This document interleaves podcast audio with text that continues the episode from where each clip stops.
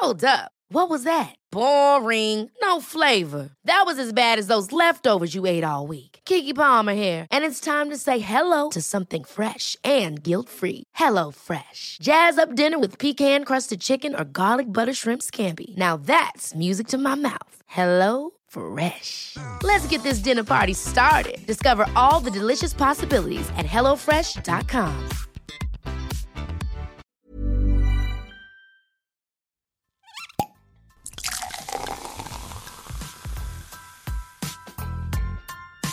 Eine Frage des Geschmacks. Der Falstaff Gummi Podcast.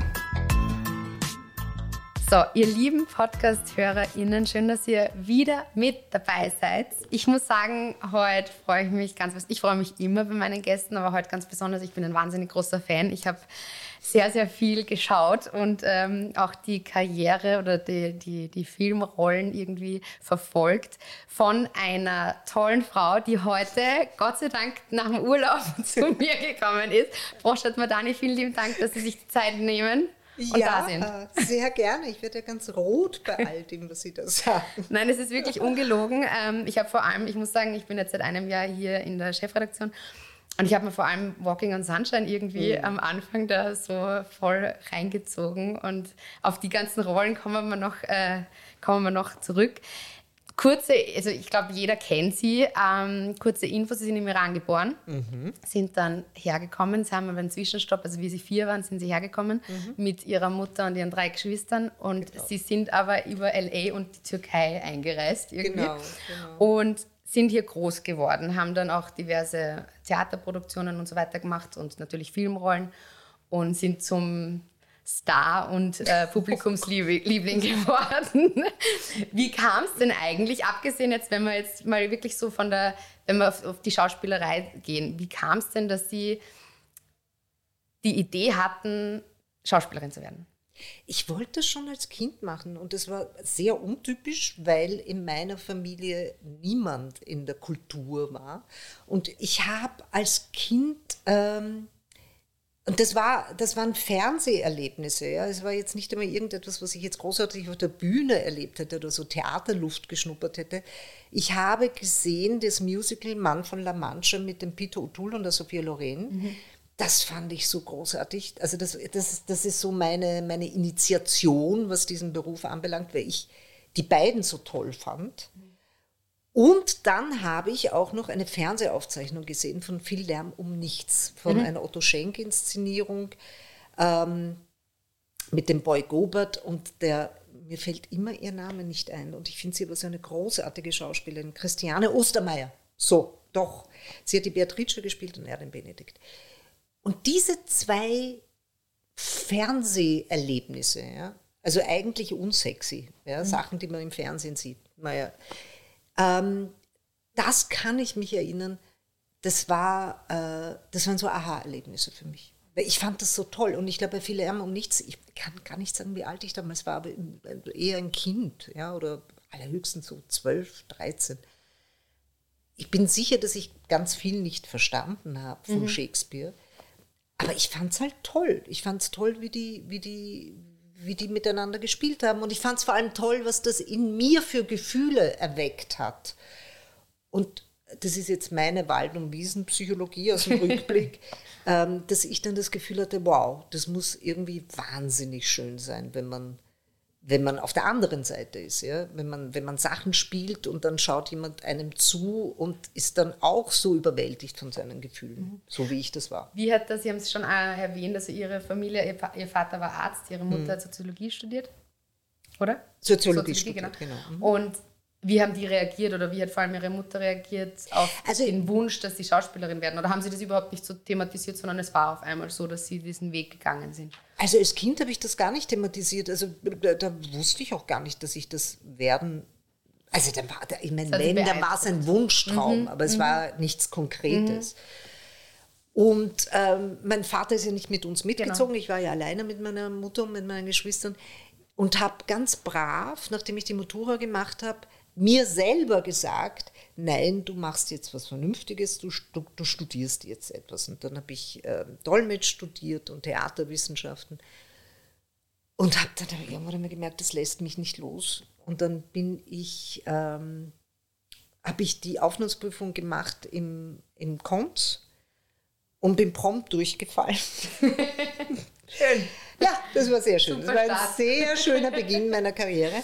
Ähm, und war totunglücklich, also wirklich totunglücklich.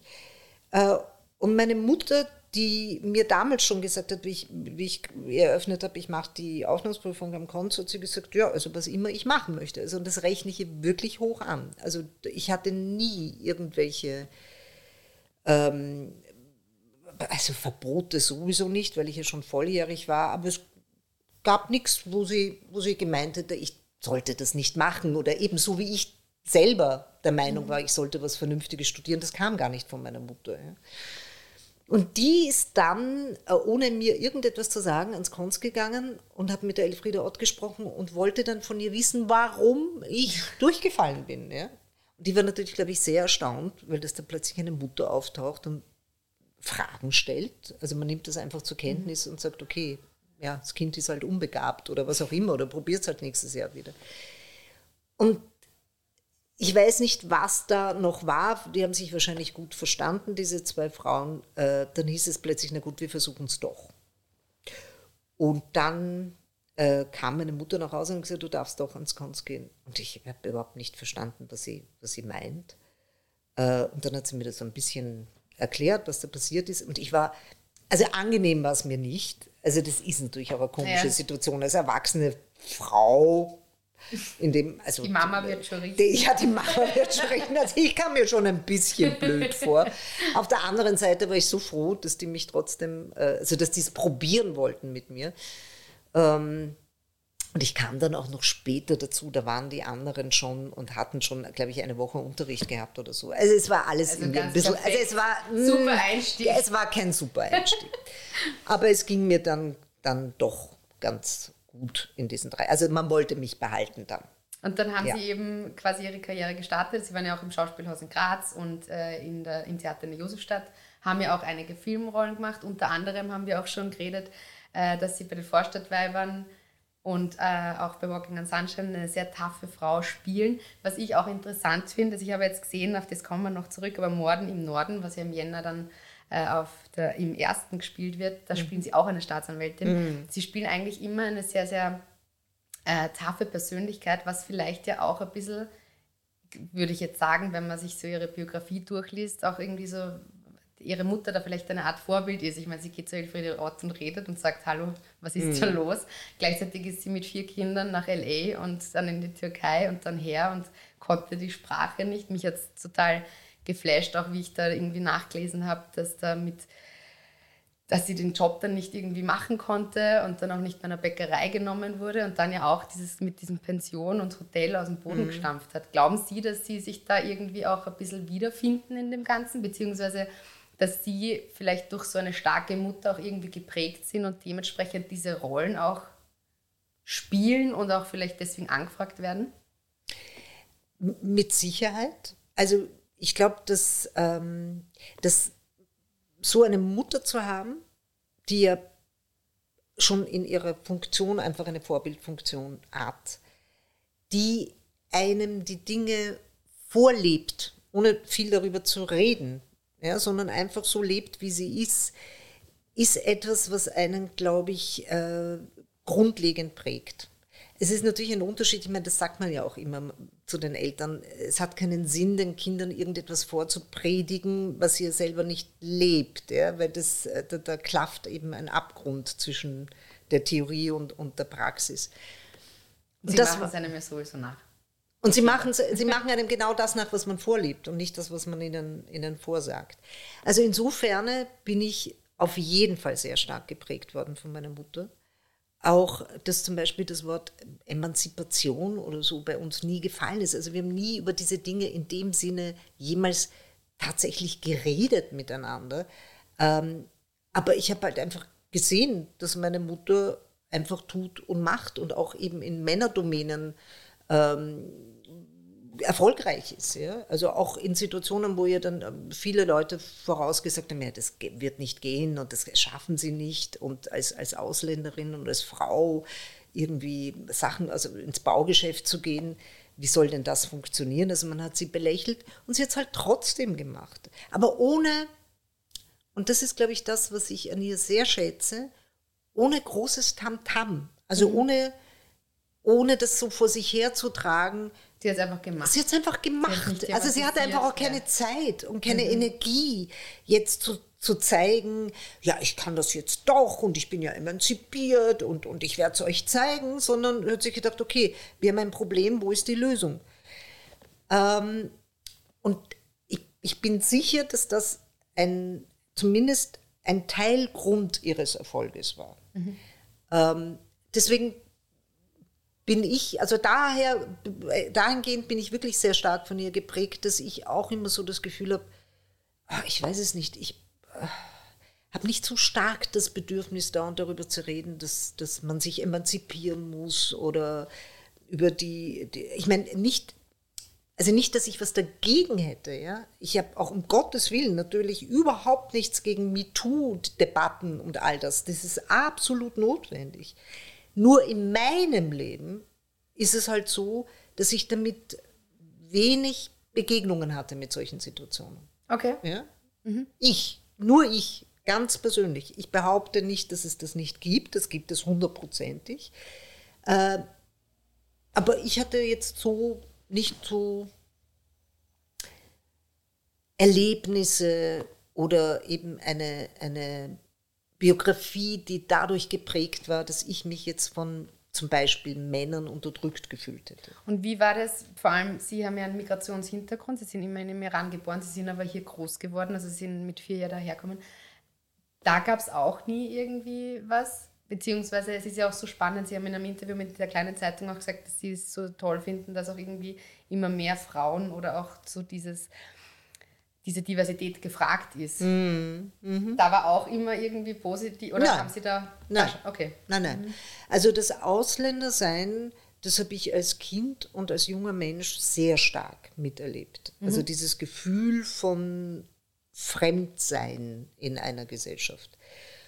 Und da hat sich mittlerweile schon auch sehr viel verändert, finde ich. Also ich habe das in einigen Interviews schon gesagt, ich sage es hier auch nochmal, weil ich, weil ich das sehr prägend finde. Damals in meiner Kindheit hatte ich das Gefühl, dass, dass äh, Fremdenfeindlichkeit einfach selbstverständlich war. Also viel selbstverständlicher, als es heute ist. Heute redet man ganz offen darüber. Ja? Und heute Und kritisiert und kritisiert es eben Ja. auch. In meiner Kindheit hatte ich so das Gefühl, das ist ganz normal. Also da, das, ich, ich hatte auch keine Stelle oder irgendjemanden, zu dem ich hätte gehen können und sagen können, ja, pff, die behandeln mich jetzt schlecht, weil ich Ausländerin bin. Und da hat ja jeder gesagt, ja, ja, eh, ist ja klar, was sonst. Ähm, also das hat sich schon sehr verändert.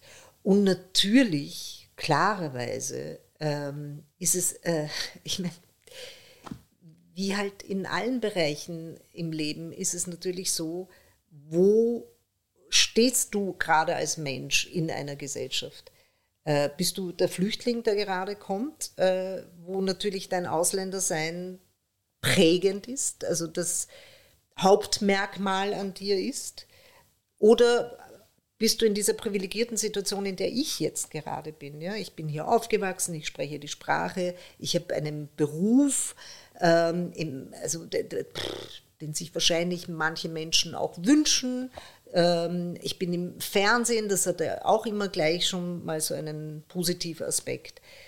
Ähm, da, da wird das Ausländersein plötzlich auch etwas Interessantes. Also es ist sehr relativ. Ja. Was ich aber auch so interessant finde, so komisch es vielleicht klingt, dieses Ausländersein, weil ich meine, das ist ja auch, sie spielen ja auch in den Rollen, haben sie auch so diesen Wiener Dialekt, wir haben es jetzt gerade vorher ganz kurz im Vorgespräch gesagt, sie Hm. werden in Deutschland auch als die Österreicherin, also vom Dialekt Ja, auch ja. natürlich erkannt. Ja. Und ich finde es dann so interessant, dass man da dann in diese Schiene reinkommt, wo man ja doch deutlich auch irgendwie diesen typisch Wiener Akzent auch irgendwie kennt. Also dann, ich finde das dann immer so ein bisschen komisch oder grotesk, dass man dann jemanden so nur weil, nur in Anführungszeichen, wenn jemand halt von einem anderen Land oder einer anderen Region kommt, dass die dann als Ausländer bezeichnet werden und da groß geworden sind. Sie sind mit vier herkommen. Ich habe recherchiert, sie, eine ihrer ersten Erinnerungen ist der Geschmack einer Marmeladesemmel. Und sie kannten ja wirklich gut recherchiert, Wahnsinn.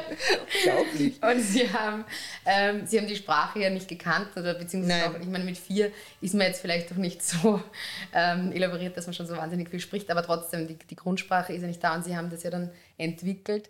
Und ich finde das auch so spannend oder so schön oder angenehm zu sehen, unter anderem eben bei ihren Rollen, weil sie diesen Wiener Schmäh oder diesen auch ein bisschen Zynismus, Sarkasmus, Zynismus, wie man auch mm. will, so rüber transportieren. War das immer schon in ihnen drinnen oder haben sie das irgendwie auch, kriegt man das mit, wenn man da groß wird? Oder ist es vielleicht von ihrer äh, Kultur, weil ihre Mama vielleicht anders da ist, haben sie das lernen müssen, damit umzugehen? Oder? Naja, ich bin ja hier aufgewachsen. Also ich bin sowieso kulturell von Österreich geprägt oder speziell von Wien geprägt. Also das ist etwas, was mir halt nicht schwer fällt. Also das ist etwas, wovon, wovon, also was die Sprache anbelangt oder den Wiener Schmäh anbelangt. Ähm, ich habe das halt mitbekommen mhm. über, über die Jahre. Und das Interessante vielleicht in meinem Fall ist, dass halt jemand, der so aussieht wie ich, halt nicht besonders österreichisch, ja, also man könnte mich ja als, was Gott, alle möglichen Südländerinnen besetzen, mhm. ähm, aber ich bin jetzt nicht die typische Österreicherin, so rein, ja, ja, rein genau, vom Aussehen genau. her. Mhm. Und wahrscheinlich ist das ein ganz interessantes Spannungsfeld, dass jemand, der so aussieht wie ich, dann aber den Mund aufmacht und halt ähm, wienerisch klingt ja? oder, mhm. oder halt eben österreichisch klingt. Ich kann mir vorstellen, dass das das ist, was man, was man vielleicht gerade an diesen Rollen, die ich, die ich eben so auch spiele und absichtlich auch so spiele, ähm, dass man das mag. Ich persönlich habe jetzt ein Verständnis dafür oder sagen wir, ich habe kein Problem damit, wenn man mich auf meinen, meinen, meinen Migrationshintergrund anspricht erstens mal habe ich mich daran gewöhnt. Also ja. das passiert immer oder fast in jedem Interview. Und dann denke ich mir, okay, man muss ja von der Realität ausgehen. Offensichtlich ist das etwas, was, was halt auffällt an meiner Person.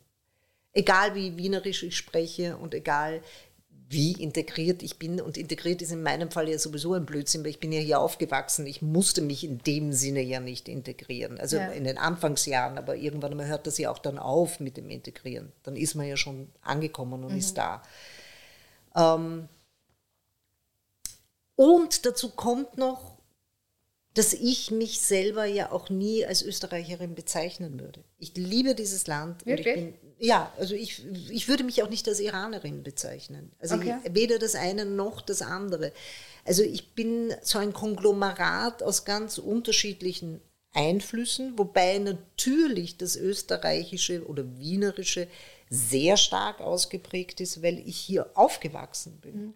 Es ist nur immer so spannend, deswegen auch die Frage, weil man ja eben auch wenn die Umgebung jetzt vielleicht äh, so ist, wie sie ist, also zum Beispiel jetzt eben in Wien oder in Österreich, und das war so spannend, wie Sie das zuerst gerade gesagt haben, Sie sind von Österreich, aber vor allem von Wien geprägt weil ja wie jedes Bundesland auch anders ist und vor allem aber auch natürlich zwangsläufig, sie haben eine große Familie, also sie mhm. haben Geschwister und ihre Mutter und dementsprechend lebt man da vielleicht auch in den Anfangsjahren einfach auch ein bisschen anders, weil man mhm. natürlich auch eine andere Kultur hat, die sehr schön und bereichernd auch ist. Ja. Und ich finde es aber so spannend, dass sie dann eben so dieses Wienerische, ich bin aus Oberösterreich und ich mhm. kann sagen, das Wienerische, also ich bin Österreicherin, aber ich bin jetzt auch nicht der Wienerin, weil ich ja, ja. einfach, auch wenn die Oberösterreicher immer sagen, jetzt kommt die Wienerin. aber, aber, es ist trotzdem, es ist ja, die Umgebung prägt einen, aber das ja. Zuhause ja auch, das haben wir eh auch thematisiert. Sie haben auch wegen ihrer, äh, aufgrund ihrer Rollen, oder beziehungsweise Sie machen, Sie haben Rollen mit Migrationshintergrund. Sie haben aber auch durchaus schon Rollen äh, bekommen, wo die für einen Mann geschrieben waren. Ja. Wie würden Sie jetzt die, die Frau in dieser ganzen Bubble sehen? Es war ja tatsächlich, gab es ja schon Debatten, ähm, dass alte Frauen nicht mehr genommen mhm. werden, dass generell Frauen schlechter bezahlt sind und so weiter. Sie merken da aber auch ein bisschen einen Umschwung, dass einfach da auch mehr Frauen ähm, irgendwie erwünscht sind. Und ich meine, am besten Beispiel, wenn dann eine Männerrolle einer Frau gegeben wird, bei der Bull, also bei dem, beim Jedermann wird ja auch der Jedermann mhm. in Salzburg mal irgendwie war die Debatte mit, kann er nicht auch eine Frau sein? Ja. Wie kam es oder wie, wie kriegen Sie das mit? Wie, wie, wie empfinden Sie das wirklich in dem System drinnen, dass dieser Wunsch da ist? Es ist nicht nur die Quotenfrau, sondern wirklich die Frau erwünscht oder gewollt. Es hat sich in den, wirklich in den letzten paar Jahren, also noch nicht lange, äh, drastisch viel geändert. Also im, im Vergleich zu der kurzen Zeit drastisch viel geändert. Und trotzdem ist noch einiges im Argen. Also wenn Sie von der gleichen Bezahlung sprechen, ich glaube, davon sind wir weit entfernt. Ja. Also in meiner Branche und überhaupt in allen möglichen Branchen. Ja. Äh, und ich fände, dass das zum Beispiel etwas wäre, das müsste man bei der Prioritätenliste ganz oben hinschreiben. Weil wenn das gelöst werden würde, wenn wir Frauen tatsächlich für die, für die Arbeit, die wir tun, genauso entlohnt werden würden wie die Männer, würden sich viele Probleme von alleine auflösen. Davon bin ich überzeugt. Also vieles, was in dieser MeToo-Debatte so heraus, äh, herausgekommen ist und an die Oberfläche gekommen ist, ich bin sicher, wenn es eine gleiche Bezahlung geben würde, wären auch die Machtverhältnisse andere. Und es würde sich in der ganzen Gesellschaftsstruktur, würde sich automatisch etwas verändern. Also wenn es einfach so ist, dass, äh, dass ich eben so viel Geld verdiene als Frau, dass mein Mann in Karenz gehen kann, ohne dass wir in Schwierigkeiten geraten, das verändert etwas. Das verändert etwas in meiner Ansicht äh, sehr Positives in den, in den Machtverhältnissen, wenn es zu einer Angleichung kommt und, mhm. und zu einer tatsächlichen Emanzipation. Also das wäre mein Wunsch, dass man überhaupt da beginnt. Ähm, aber jetzt mal abgesehen davon, wo einiges noch im Argen liegt, ist es trotzdem so, wie ich es am, am eigenen Leib spüre und erlebe, dass es im Moment eher gefragt ist ähm, oder, oder man es leichter hat, Projekte durchzusetzen, die divers besetzt sind. Also man hat ein, ein Augenmerk darauf, dass da unterschiedliche Nationalitäten vorkommen, dass Frauen vorkommen, also gerade auch in der Regie oder eben auch in, in größeren Rollen, in den, in den Hauptrollen. Und ich habe eben erlebt, jetzt zweimal, dreimal ist es jetzt, dreimal habe ich es erlebt. Ich habe ähm, in Foundation, das ist so eine, eine internationale Serie auf äh, Apple TV, ähm, habe ich eine ganz kleine Rolle zwar nur, aber trotzdem äh, eine, eine Rolle übernommen von einem Mann, Lars mhm. Averkim, und habe auch das Drehbuch so gekriegt. Also das sind okay. dann Drehbücher, die ich in der Hand habe, wo es eindeutig für einen, für einen, also wo das ein halt eindeutig ein Mann ist. Und dann habe ich jetzt auch in einem deutsch-amerikanischen Kinofilm mitgespielt, ähm, so eine Wissenschaftlerin, war auch für einen Mann geschrieben. Und jetzt äh, übernehme ich in der Volksoper eine Rolle in der äh, Dark, Dark Lady. Jetzt weiß ich den Namen nicht mehr. The Dark Lady. Na, The Lady in Dark. Mein Gott, ich peinlich. The Lady in Dark, ähm, die der Robert Meyer gespielt hat. Ja? Also er war der Psychotherapeut, ich werde jetzt die Psychotherapeutin sein. Und das Interessante ist, dass man jetzt in diesen drei Beispielen zumindest nicht ein Wort hat umschreiben müssen. Also es ist, mhm. es ist ganz oft so, genauso wie bei Rollen, wo die Nationalität keine Rolle spielt, ähm, wo man eben Menschen mit Migrationshintergrund sehr gut besetzen kann, weil es vollkommen wurscht ist, von wo dieser, dieser Mensch dann kommt.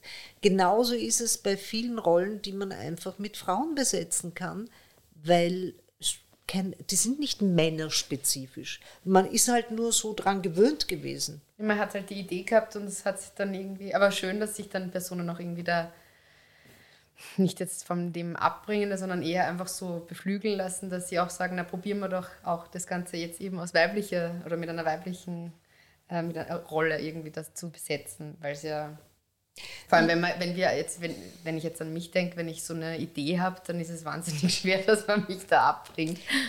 ja, aber die Zeiten sind gerade mhm. so.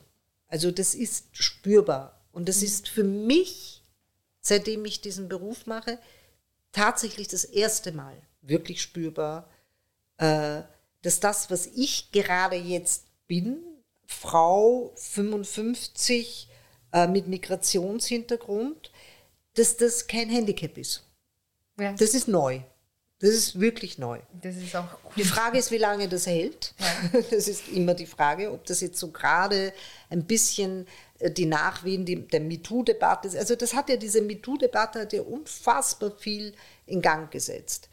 Ähm, und sehr viel Gutes in Gang gesetzt. Ich, ich finde nur, dass man, dass man sehr achtsam mit dem, was man dadurch errungen hat, umgehen muss und nicht, nicht wieder in so Extreme abwandern darf, weil es ist alles sehr, sehr filigran. Ich meine, wir reden hier darüber, dass man eben, dass es uns Frauen in der Branche besser geht oder weiß ich nicht, nicht, ich glaube nicht nur in, in meiner Branche, sondern auch in anderen Branchen, man eben Wert darauf legt, dass, dass Frauen vorkommen und auch in besseren Positionen vorkommen. Aber wir leben trotzdem auch äh, in der Zeit, wo äh, in Amerika Frauen Schwierigkeiten ab, haben abzutreiben Ja, oder in. Polen. Also das darf man nicht vergessen. Ja? Es, es ist alles sehr, sehr filigran, was wir, was wir gerade gewonnen haben. Ja. Sie haben es gerade gesagt, Sie sind 55. Wie, also was man in keiner Weise irgendwie sieht, wie halten Sie sich fit und jung? Also es ist wirklich, ich muss schon sagen, also es ist, das ist äh, bei der Recherche eben, was dann auch so, man, man, sucht, eben, man sucht sich so alles ein bisschen zusammen und dann, wa- was machen Sie? Sie, ist es das berühmte Wasser trinken? Ach so, ja, genau. Schlafe sehr viel Genau. und trinke unglaublich viel Wasser. Ähm, nein, ich trinke leider zu wenig Wasser, da muss ich mich immer dazu zwingen. Ich, Dann geben wir ähm, Ihnen da eine Flasche Wasser, die wir Ja, ja, ich- Tisch ich haben, bin geben wir eben- mal Ihnen Ähm, das ist, ja, ich meine, Dankeschön. Ich äh, fühle mich geschmeichelt. Ich, empfinde es ja so nicht. Ja. Also ich meine, ich sehe natürlich meinen Alterungsprozess sehr deutlich. Ähm, und, und brauche aber immer so kurze Trauerphasen. Also es gibt immer so, so, es gibt so Schübe und dann schaue ich mich an und denke mir, wow, das war ja noch vor kurzer Zeit anders. Und dann, dann nehme ich so Abschied davon, ein bisschen traurig und dann ist es aber auch gegessen. Und dann denke ich, okay, so ist es, ja, so ist es. Man hat dann, weiß ich nicht, ein paar Kilo mehr, also an, an, an Stellen, wo man halt nie irgendwie dicker war oder so. Und dann denke ich mir auf der anderen Seite, mein Gott, es ist, es ist so absurd, ähm, sich darüber groß Gedanken zu machen. Ja? Also ich, ich finde es okay und auch natürlich, dass man sich darüber Gedanken macht, weil das ja eine Veränderung ist, die man einfach mitbekommt. Vor allem, wenn man in meinem Beruf ist, vor allem, wenn man vor der, vor der Kamera stehen muss. Aber ich meine, das sind ja Kinkerlitzchen im Alterungsprozess, das Äußerliche. Ja. Ich erlebe das jetzt in meinem Alter, natürlich in meinem Umfeld auch mit, mit, mit Menschen, die halt, weiß ich nicht, 20, 30 Jahre älter sind als ich.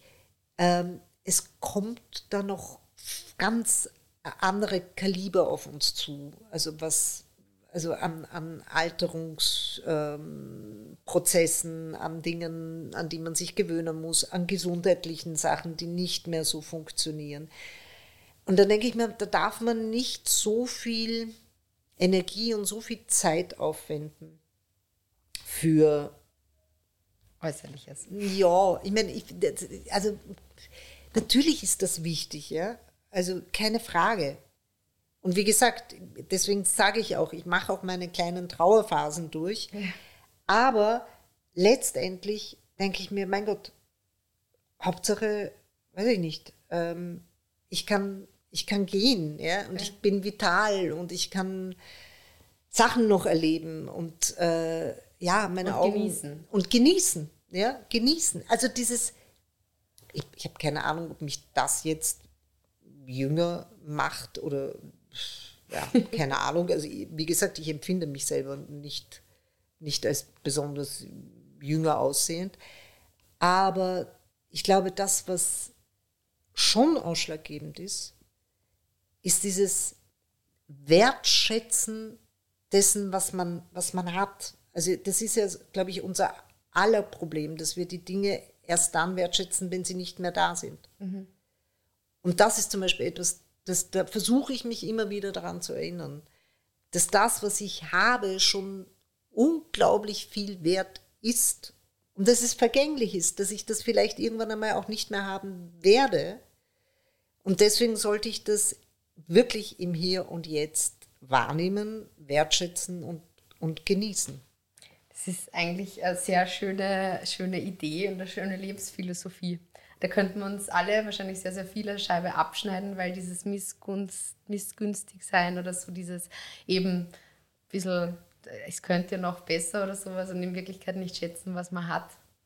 Aber das ist zum Beispiel etwas, äh, als einer der Vorteile vom, vom Älterwerden, dass man bestimmte Erfahrungen so oft gemacht hat, dass einem am Ende, glaube ich, gar nichts anderes übrig bleibt, als zu kapieren, dass, es, dass sich das immer wieder wiederholt. Also man, man, man erreicht irgendetwas, hat irgendetwas, ist kurze Zeit glücklich und dann fängt es wieder von vorne an. Und es hört ja nie auf. Und dass die Lösung nicht sein kann, weiß ich nicht, wenn ich jetzt eine Million habe dann merkt, das macht mich auch nicht glücklich, dass ich dann zwei Millionen haben muss. Und dann habe ich die zwei Millionen merke, hm, das auch nicht, dann sollen es drei Millionen sein. Man muss ja kapieren, dass es nicht darin liegen kann. Es mhm. kann nicht darin liegen, dass ich mir immer ein Ziel setze und dann glaube, wenn ich das Ziel erreicht habe, dann ist es soweit. Dann bin ich einfach permanent glücklich oder bin angekommen. Das Ankommen findet tatsächlich nur jetzt statt. Entweder komme ich jetzt an, merke, dass das jetzt gerade toll ist, äh, was, was ich bin, wer ich bin, wo ich, ich bin, was mhm. ich habe, mhm. dass das schon großartig ist. Und wenn ich das nicht kann, ich, versuche ich ja immer irgendeiner Zukunft nachzulaufen, die ja dann wieder ein Jetzt wird, was mir eh wieder nicht gefällt. Mhm. Also entweder fange ich jetzt an oder ich werde nie aufhören, dem nachzulaufen das ist schon etwas, was ich dem Älterwerden zu verdanken habe, weil ich zu oft erlebt habe, mein Gott, das, das muss ich erreichen. Und dann hast du es und denkst du, hm, ja, ja, war eh nicht. Hm, was jetzt? Hm. Das hört nicht auf. Ich bin auf jeden Fall sehr, sehr froh, dass ich erreicht habe, meinen großen Wunsch zu erfüllen, dass Sie in den Podcast kommen. Sehr gerne. Und bedanke mich deswegen sehr. Ich könnte noch Stunden weiterreden. Leider geht's nicht, aber wir können ja einen Teil 2 machen, was mich sehr freuen bitte würde. gerne, bin dabei. Vielen, vielen Dank. Wir werden uns alle ein Beispiel nehmen und werden mehr das Hier und Jetzt schätzen und nicht, ja, wir werden uns einfach wie in so vielen Dingen bei Ihnen ein Beispiel nehmen. Vielen lieben Dank für Ihre Zeit. Sehr, sehr gerne. War mir eine große Freude. Alle Infos und Folgen findet ihr auf falstaff.com slash podcast und überall, wo es Podcasts gibt.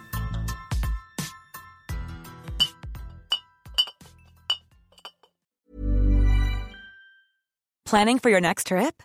Elevate your travel style with Quince. Quince has all the jet setting essentials you'll want for your next getaway, like European linen, premium luggage options, buttery soft Italian leather bags, and so much more. And is all priced at 50 to 80% less than similar brands.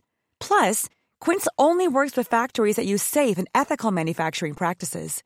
Pack your bags with high-quality essentials you'll be wearing for vacations to come with Quince. Go to quince.com slash pack for free shipping and 365-day returns.